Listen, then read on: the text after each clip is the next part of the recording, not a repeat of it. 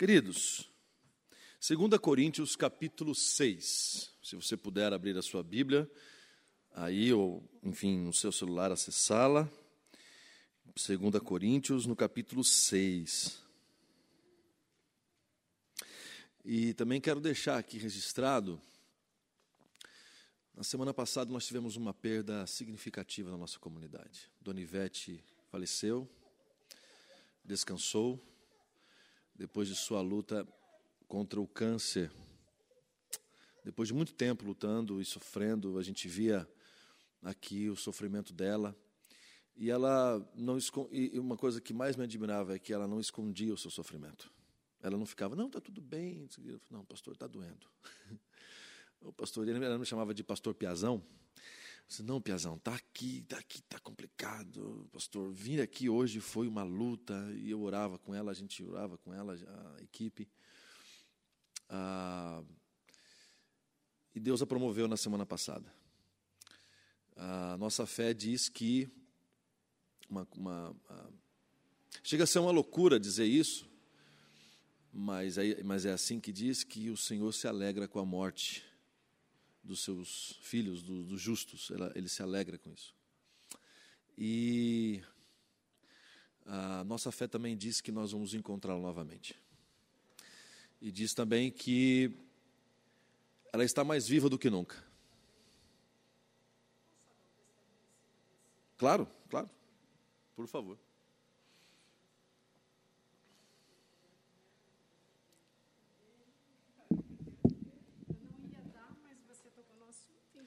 Direção é dele. É, boa tarde para todos. Boa tarde. Então, como o Cris comentou aqui sobre a Dona Ivete, daí tocou no meu coração de eu estar tá dando uma palavrinha com as irmãs sobre um testemunho que, a, que eu tive com, com a Dona Ivete.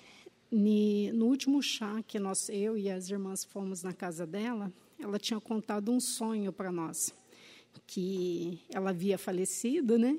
E que o caixão dela não estava vindo para a igreja, ele ia para outro lugar.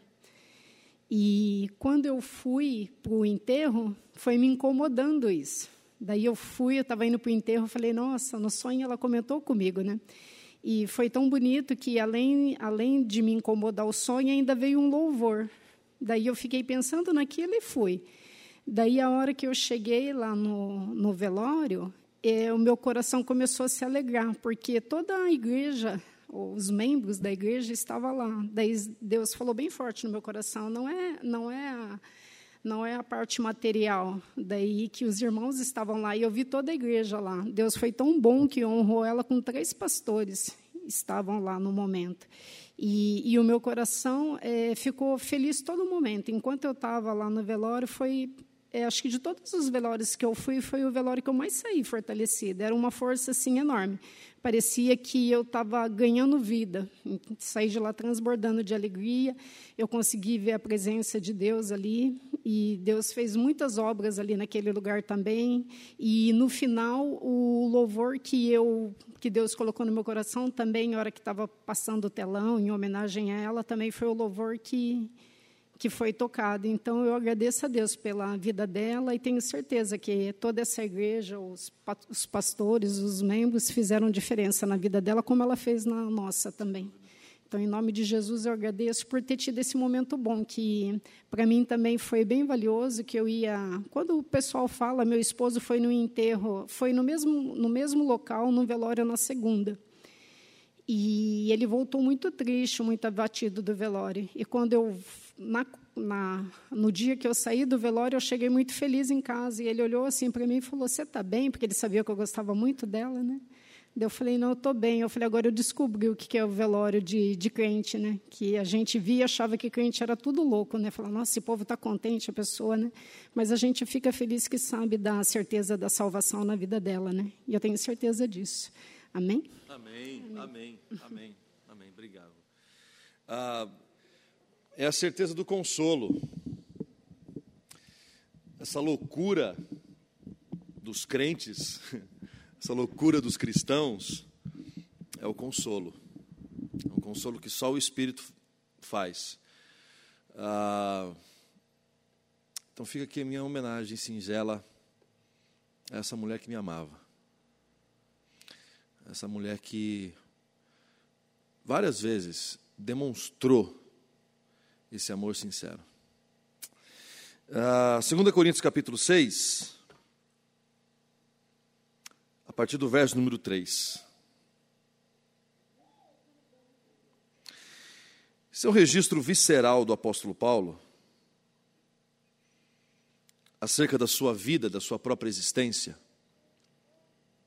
Mas esse registro não tem só a ver com a vida de Paulo, tem a ver com a minha e com a sua vida. Esse registro que o Paulo vai fazer aqui, vai ler, eu vou ler para vocês aqui, a partir do verso número 3, não tem a ver só com o ministério apostólico, o ministério pastoral, o ministério de tem a ver com todos os crentes cristãos que possuem o ministério de serem o que são cristãos. Então, o que eu vou ler aqui é uma descrição minha e uma descrição sua.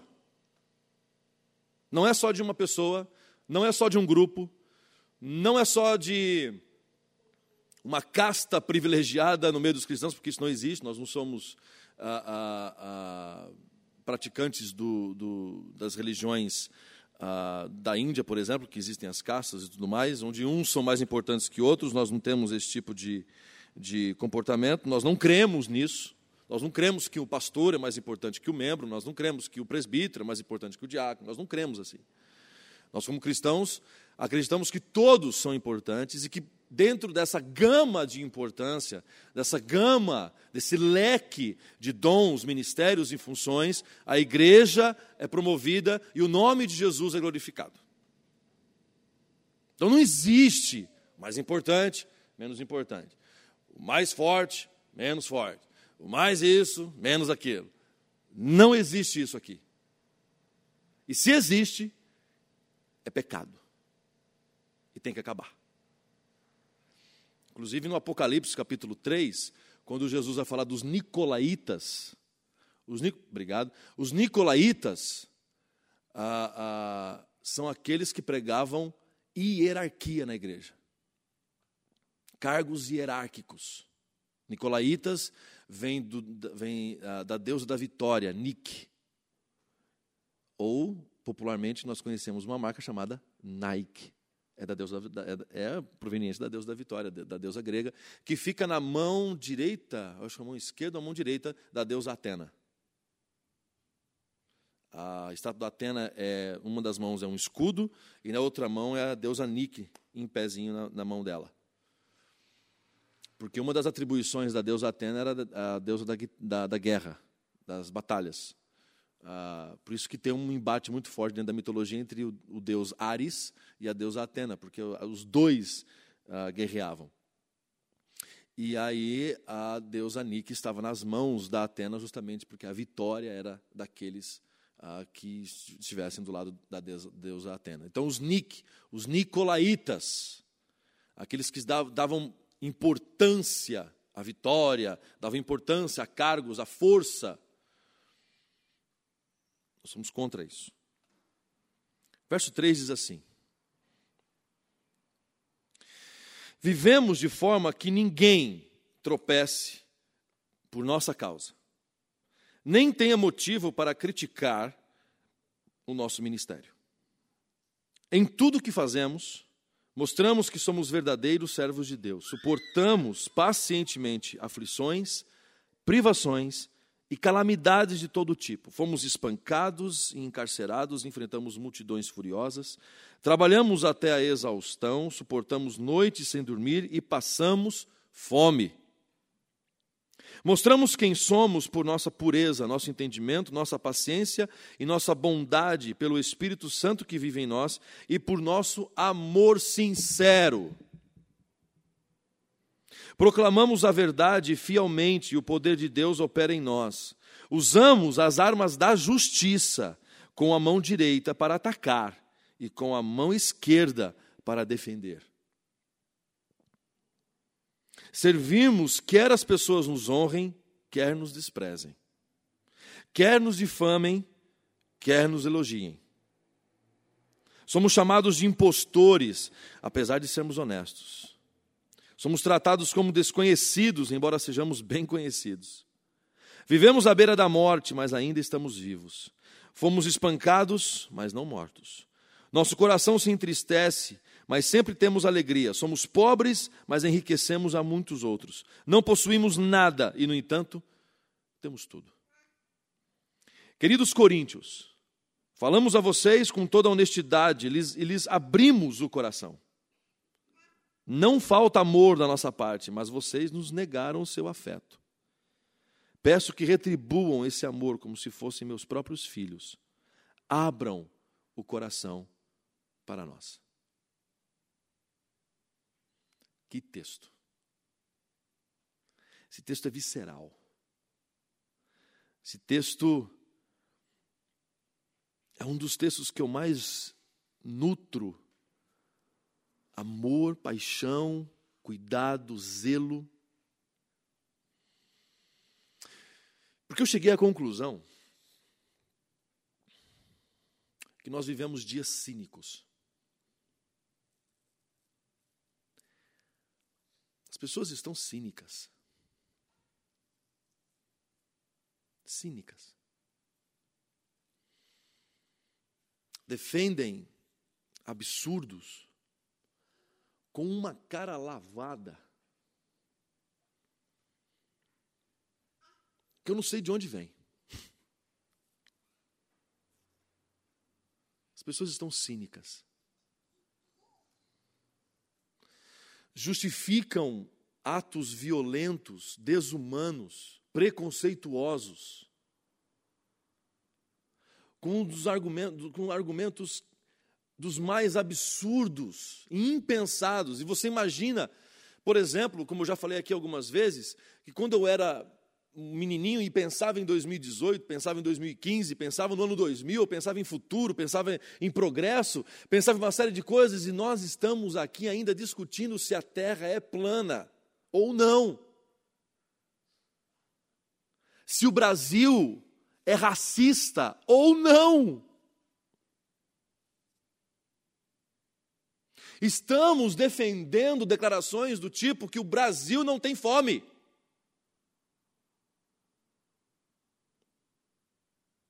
E que os paraíbas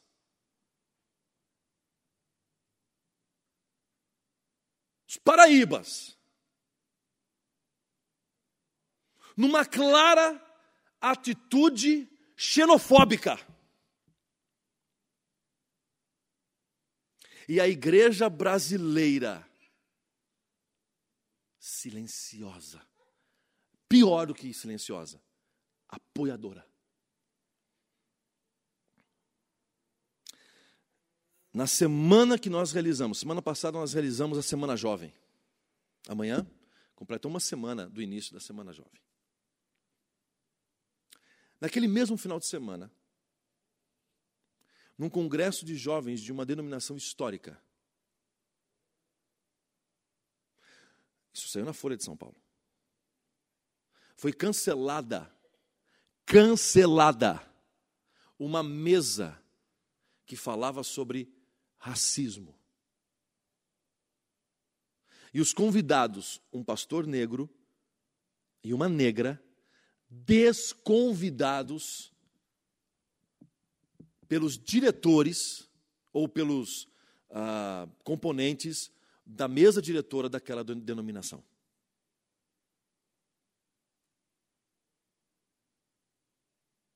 Numa clara manifestação de um racismo institucional, dizendo: não falem sobre isso.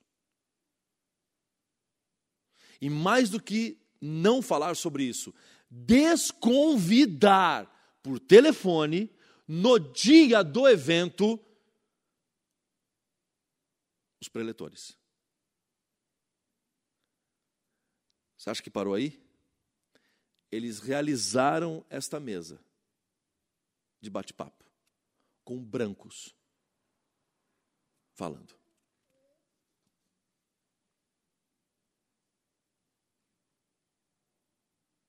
Sabe qual é o nome disso? Cinismo.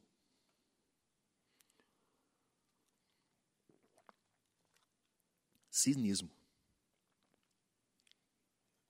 Na matéria da Folha de São Paulo, que saiu no dia seguinte,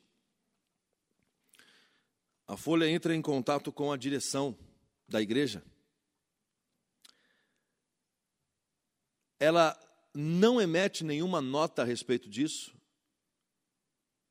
e joga a responsabilidade da fala para o presidente da juventude,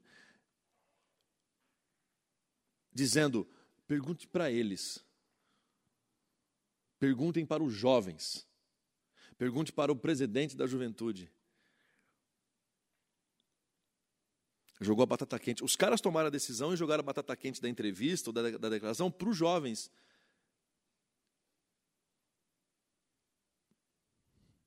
O nome disso, irmãos, é cinismo. Que é o contrário de sinceridade. O apóstolo Paulo está nos dizendo aqui nesse texto que a vida cristã não é uma vida fácil. Que a vida cristã, no mundo como o nosso, é uma bomba. Por isso que, por isso que, quando o Espírito Santo, no capítulo 2, desce com poder, a expressão com poder é dinamis. A palavra grega é dinamis, que origina a palavra dinamite. A igreja de Cristo no mundo é uma bomba.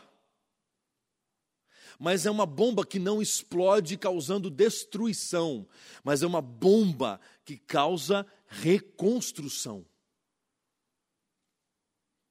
Destrói as bases do inimigo, destrói a, a, a, os conceitos mundanos, destrói as bases de injustiça, as bases de preconceito, as bases de desumanidade e constrói um novo edifício. Por isso que Jesus é chamado de pedra angular. O que é pedra angular? É, uma, é aquela primeira pedra de construção que dá é, norte para o resto da construção. Por isso pedra angular. É um norte que causa todo o resto da construção. É da, daqui a gente constrói. É o que seria, eu posso estar falando alguma bobeira aqui, mas talvez seria o batistaca, que dá o alicerce para o resto da, da construção. Aqui é a pedra angular. Pá! Então, Jesus, quando ele é, como ele é chamado de pedra angular, e no mesmo texto, Pedro vai dizer que Jesus, para a igreja, é pedra angular, e para o mundo, ele é pedra de tropeço. Então, às vezes, ser chamado de pedra de tropeço pode ser um elogio. É, assim, entendeu? Pode ser elogio, não precisa ser necessariamente algo uh, pejorativo. Porque Jesus é chamado de pedra de tropeço em relação ao mundo. Pedra angular. Por quê? Porque o evangelho de Cristo, ele não só destrói as bases injustas de um mundo injusto, ou pelo menos luta contra tudo isso, mas constrói um edifício, edifica a sua igreja em bases sólidas de verdade, de amor, de sinceridade. Esse é o Evangelho. E Paulo vai dizer aqui que em tudo o que fazemos mostramos que somos verdadeiros servos de Deus. O que está querendo dizer aqui? Nós, como cristãos, em tudo que fazemos, mostramos que somos servos de Deus. Tudo que fazemos. Cris, mas e se não estivermos mostrando? Então ainda nós não entendemos o que é ser servo de Deus. Se nós não estamos mostrando ao mundo que somos verdadeiros servos de Deus, então ainda a gente não entendeu o que é ser servo de Deus. Então precisamos entender. Suportamos pacientemente aflições, privações e calamidades de todo tipo. E no verso 5, especificamente, ele fala de uma realidade muito, muito próxima dele. Uh, fomos espancados, encarcerados, enfrentamos multidões furiosas, trabalhamos até a exaustão, suportamos noites sem dormir e passamos fome. Isso aqui uh, não, é, não foi só um privilégio apostólico. Nós temos registros de irmãos e irmãs que foram encarcerados, que foram Uh, que enfrentaram multidões furiosas, que foram espancados, que trabalharam até a exaustão, que suportaram noites sem dormir e com fome. Não só cristãos em Roma, mas em toda a região da Grécia. Ser cristão no primeiro século não era algo muito pop. Não era muito bem aceito.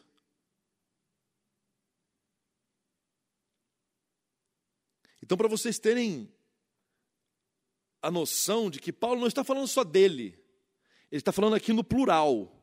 Nós fomos espancados, fizemos, mostramos, fomos presos, enfrentamos. Porque se ele estivesse falando só dele, ele, ele colocaria aqui: enfrentei, passei, fui espancado. Seria no singular, mas todo o texto aqui está no plural. Por quê? Porque ele não está falando só do ministério apostólico, ele está falando também dos irmãos de Corinto, que foram encarcerados, que foram espancados. Muito provavelmente, quando essa carta foi lida à igreja, alguns irmãos que estavam ali se identificaram com esse texto. Disseram, Paulo também sabe o que é passar uma noite sem dormir. Paulo também sabe o que é passar uma noite com fome. Paulo sabe o que é ser atacado e ameaçado por multidões. Paulo sabe o que é estar encarcerado, preso. É impressionante como a nossa sociedade ela é rápida em encarcerar pessoas, né? Por que, que o fulano de tal não está preso ainda? como que ele está solto? Eu não sei se você sabe disso, mas nós somos a terceira população maior, a terceira maior população prisional do mundo. Nem a Rússia é tão, é, assim, tão grande quanto nós. Quais são os outros países maiores? Estados Unidos e China. Os Estados Unidos, que é uma terra chamada Terra da Liberdade, é o lugar onde mais se prende gente. Mais de 86% do, dos, dos homens e mulheres que estão presos no Brasil são negros. Mais de 86%. mais de 46% desses que estão presos já cumpriram pena e alguns deles, inclusive, nem julgamento tiveram e estão lá.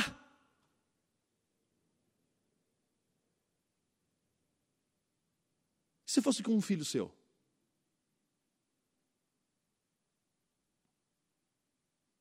Se fosse com o teu sobrinho ou a tua sobrinha?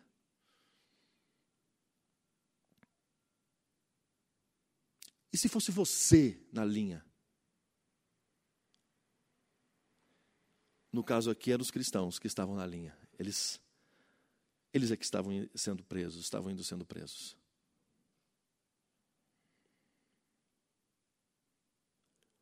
Mas como que a gente mostra quem a gente é? Porque o texto aqui fala sobre mostramos que somos verdadeiros servos de Deus, certo? No verso 6, Paulo vai dizer como que a gente mostra que a gente é servo de Deus. Mostramos que somos servos por nossa pureza, nosso entendimento, nossa paciência, nossa bondade, pelo Espírito que vive em nós e por nosso amor sincero. Mostramos também quem somos quando proclamamos a verdade fielmente e o poder de Deus opera em nós. Mostramos quem somos, mostramos que somos servos de Deus, quando usamos as armas da justiça com a mão direita para atacar e com a mão esquerda para defender. Mostramos que servimos a Deus quando servimos, quer as pessoas nos honrem, quer nos elogiem. Quer nos desprezem, quer nos difamem, quer nos honrem.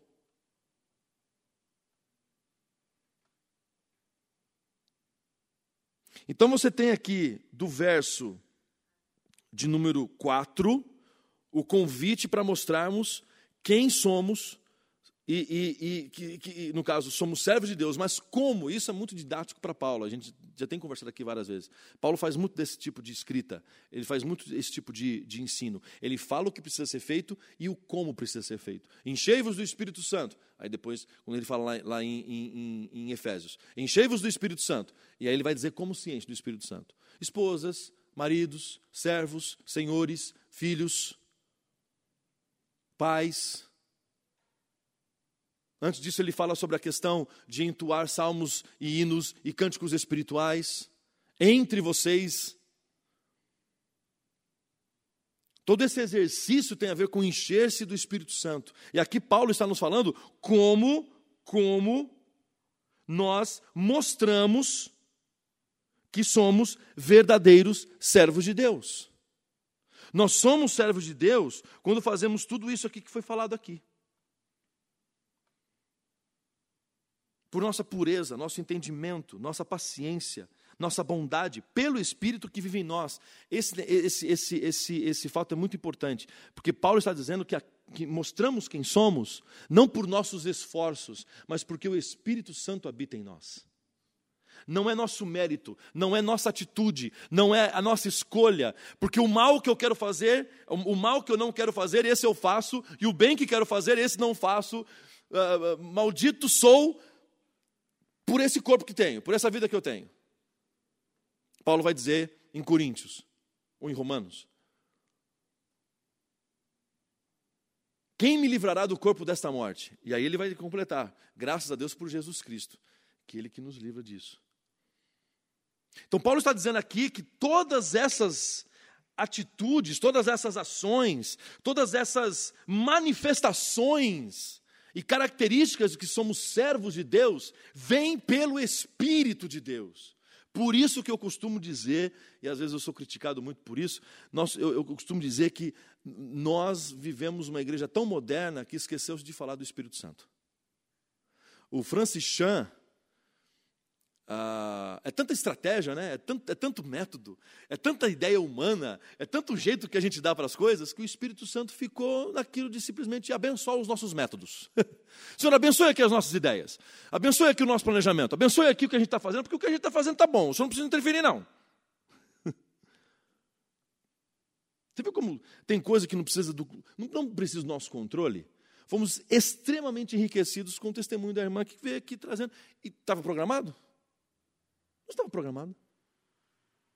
Mas eu vim de casa, pensando, poxa, vou fazer uma menção honrosa à nossa irmã Ivete, que não perdia um culto de terça, somente no finalzinho da sua vida, no começo até mesmo da sua batalha a, a, a, contra o câncer, que ela perdia os cultos de terça, os cultos de quinta, e mesmo assim, mesmo durante essa fase, as irmãs, os irmãos lembram aqui, ela aparecia. Dava, ela vinha pedia carona. E ela estava aqui. É, lá, a gente, aqui no templo, né? Então a gente ficava, pregava aqui, ela sempre ficava naquele cantinho ali. Na, na no segundo banco, no cantinho ali. Essa irmã precisa ser honrada. Ela foi diaconisa, né, Iná? Ela foi diaconisa na nossa comunidade. Não precisamos, não precisamos honrar a memória dela. Meu Deus do céu. Eu vim com isso no coração e aqui testificou no coração dela, ela veio, deu testemunho. Um testemunho que ecoou, inclusive, dentro de sua própria casa. Que naquela semana o esposo foi a um velório, volta abatido, mas ela, ao ir a um velório de uma serva de Deus, volta consolada. E o marido pergunta: Está tudo bem? Sim. Claro que a perda é irreparável, mas o consolo, o milagre, eu costumo dizer que é um milagre, o consolo que vem do Espírito Santo me enche e me leva para frente. Uma igreja que não crê no Espírito, que não dá espaço para o Espírito, é uma igreja mundana. É uma igreja de homens é uma igreja que Jesus está lá na frente, batendo na porta, querendo entrar. Gente, vocês esqueceram? É, ela é minha. Abram a porta.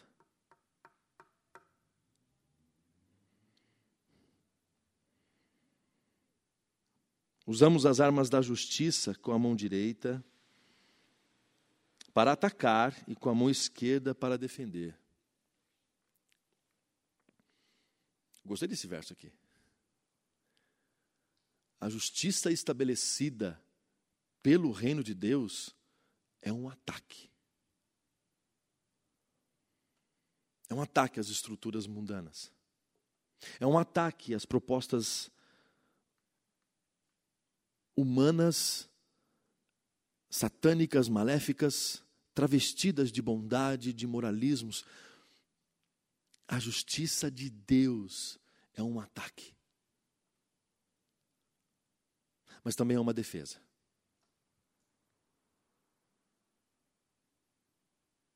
Por que, que é uma defesa?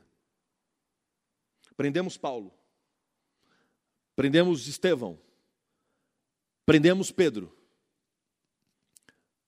Qual a acusação?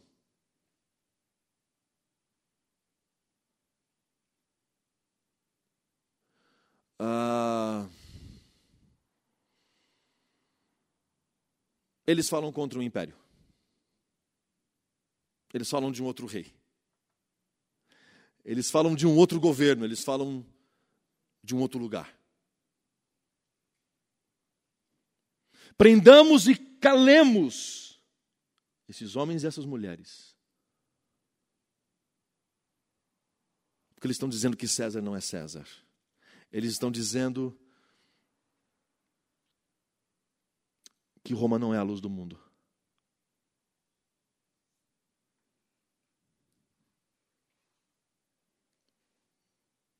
Roma ex lux. Era uma das falas do Império Romano. Roma é a luz. Não, ela não é a luz. Ela não é a luz do mundo.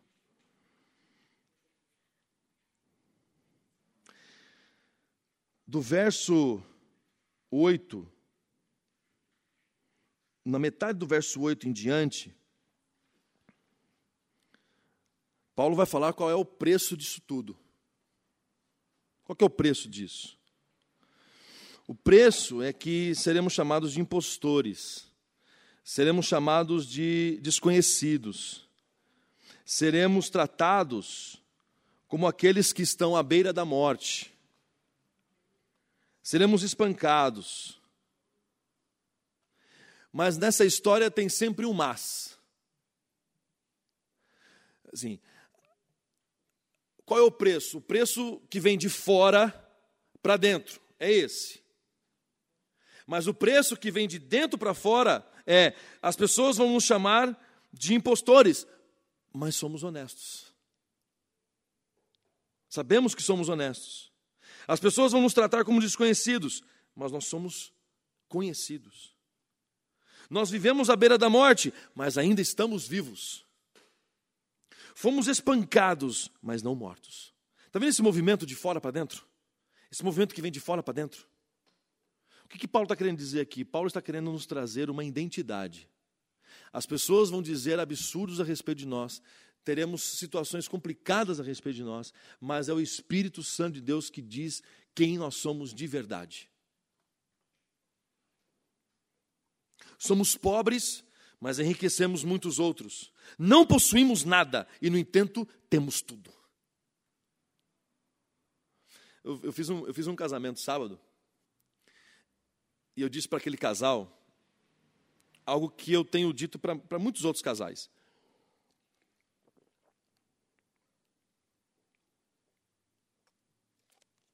Eu digo assim: não busquem, não fiquem loucos buscando aquilo que você já tem. Eu disse para eles: vocês já são felizes.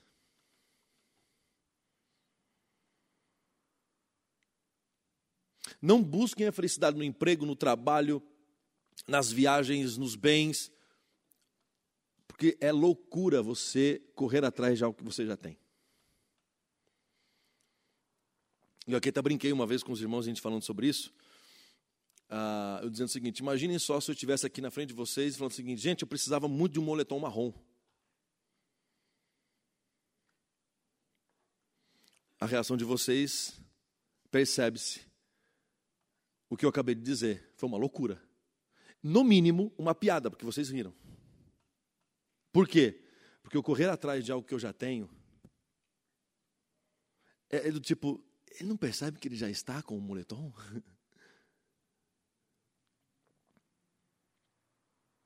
Ou quem já me conhece já há muito tempo, eu dizer aqui, irmãos, como eu gostaria de ter um All-Star. E de vir nos cultos de terno e de All-Star. Alguém poderia dizer assim, mas você já não está vindo assim? Porque eu, nos cultos de domingo eu vejo. Porque loucura eu dizer isso. Não possuímos nada e, no entanto, temos tudo. E aqui Paulo, ele encerra dizendo: retribuam esse amor como se fossem meus próprios filhos.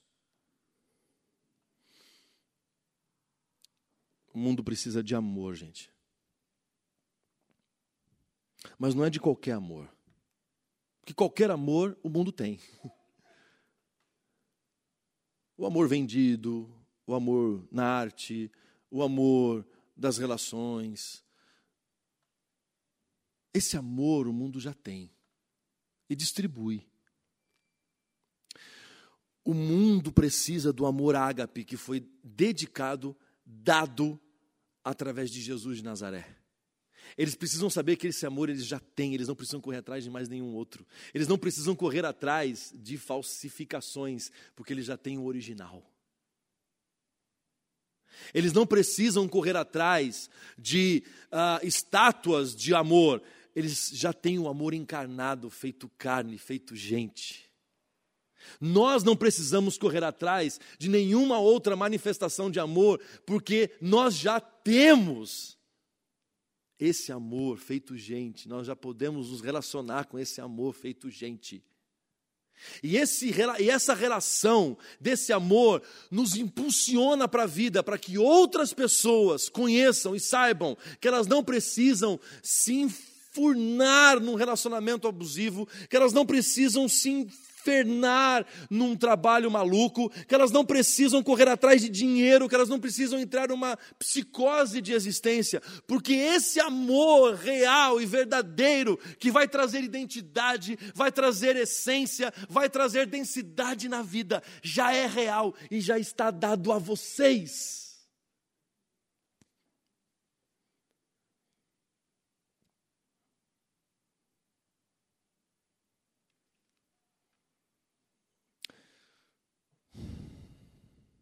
É a mesma coisa.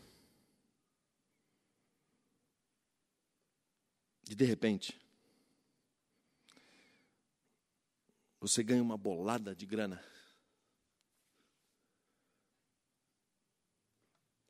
Pensando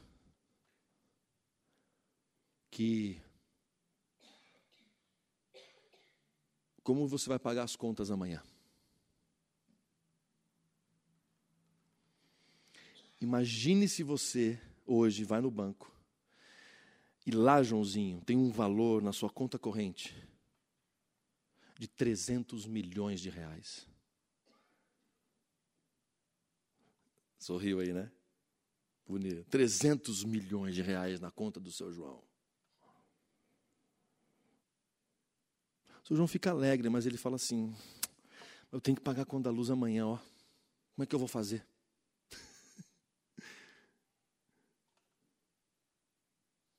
Entende?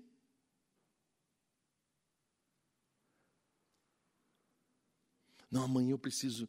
Um, um, é como se um desempregado recebesse 300 milhões de reais e no dia seguinte ele corresse atrás de um emprego. Meu amigo, você já tem o recurso. A não ser que você vá atrás do emprego para apenas ser algo para que você se ocupe, para te fazer bem, mas não para que seja uma necessidade. Está entendendo aqui? O amor para nós já não é mais uma busca para uma necessidade, porque nós já temos, nós não precisamos correr atrás do amor. As pessoas, o mundo é que precisa desse amor que é revelado através da igreja.